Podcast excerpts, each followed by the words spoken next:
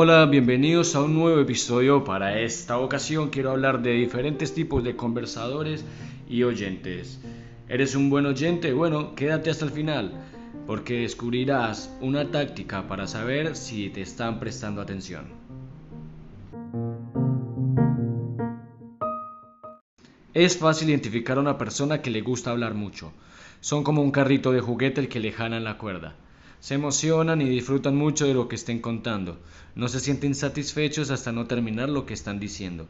A veces pensamos que si es que terminarán en algún momento. Aunque por lo general las personas que suelen hablar mucho son extrovertidas y les gusta acaparar la atención, pero atentos, no siempre es así. También el impulso de seguir hablando sin parar puede ser a una respuesta de los nervios que tenga en el momento.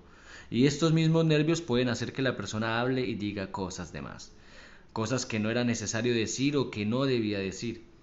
En momentos así, una persona que no sabe controlar sus impulsos puede terminar contando secretos o información privada de la que luego puede arrepentirse.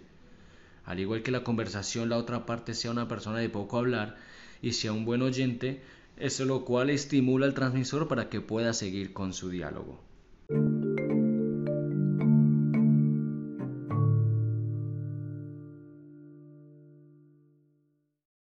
Por otro lado están las personas que hablan y se expresan muy poco.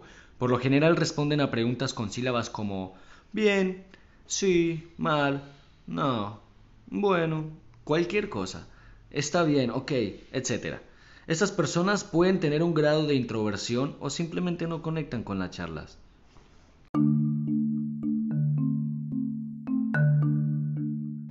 Aquí entre paréntesis es importante decir que una persona que no se exprese mucho no significa que sea aburrida o que sea seria. Puede haber varios factores que influyan en ese comportamiento.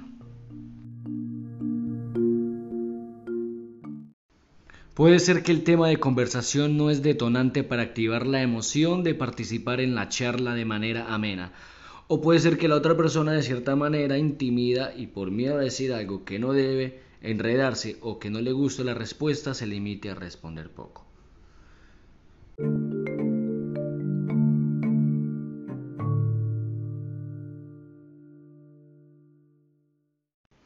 ¿Y qué pasa cuando la conversación fluye y, por ejemplo, hay varias personas hablando entre sí y tú decides contar una anécdota o decir algo?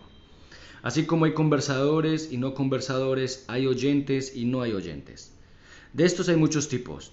Podemos verlo en cualquier edad, desde el niño que no escucha los consejos de sus padres hasta la persona que finge escuchar y que solamente está esperando su turno para hablar, así como muchos más. Para distinguir un buen oyente es muy fácil.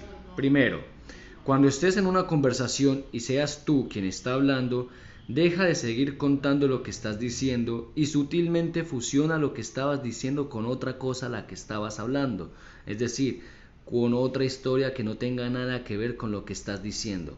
O simplemente detente en la parte más emocionante y aplica como que eso era todo lo que tenías para decir. Si la persona te estaba escuchando y prestando atención, se dará cuenta de que la historia que venías contando no tiene sentido a lo que sigues relatando y te lo va a decir en el momento. O te pedirá que continúes y des más detalles, pues estaba escuchando lo que dices y quiere saber qué sigue. En cambio, si la persona ni se da cuenta de que cambió de sentido lo que estabas diciendo o que cortaste en una parte de la historia y no te pide que sigas con ella, está más que claro que no le interesa lo que estabas diciendo. ¿Y qué sucede si la conversación es entre personas que hablan mucho? Bueno, siempre hay alguien que hable más que otro.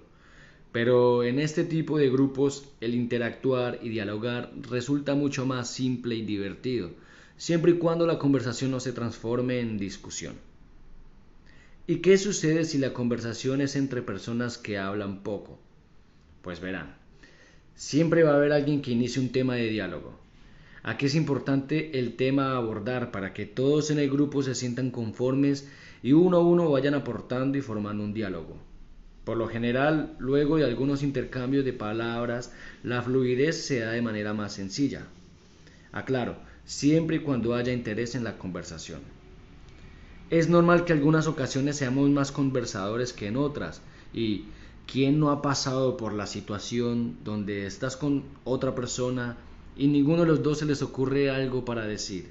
Es lo que le llamamos esos silencios incómodos. Aquí aplican los nervios, el desinterés, el aburrimiento, el bloqueo mental o simplemente la química con la otra persona.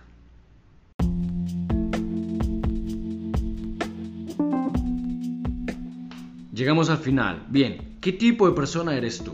¿Conversadora u oyente? Déjamelo saber por mensajes en los comentarios. Recuerda aplicar la estrategia para saber si te están escuchando. Mi nombre es Jair Herrera y esto fue un episodio más. Nos vemos en el próximo. Te espero. Saludos.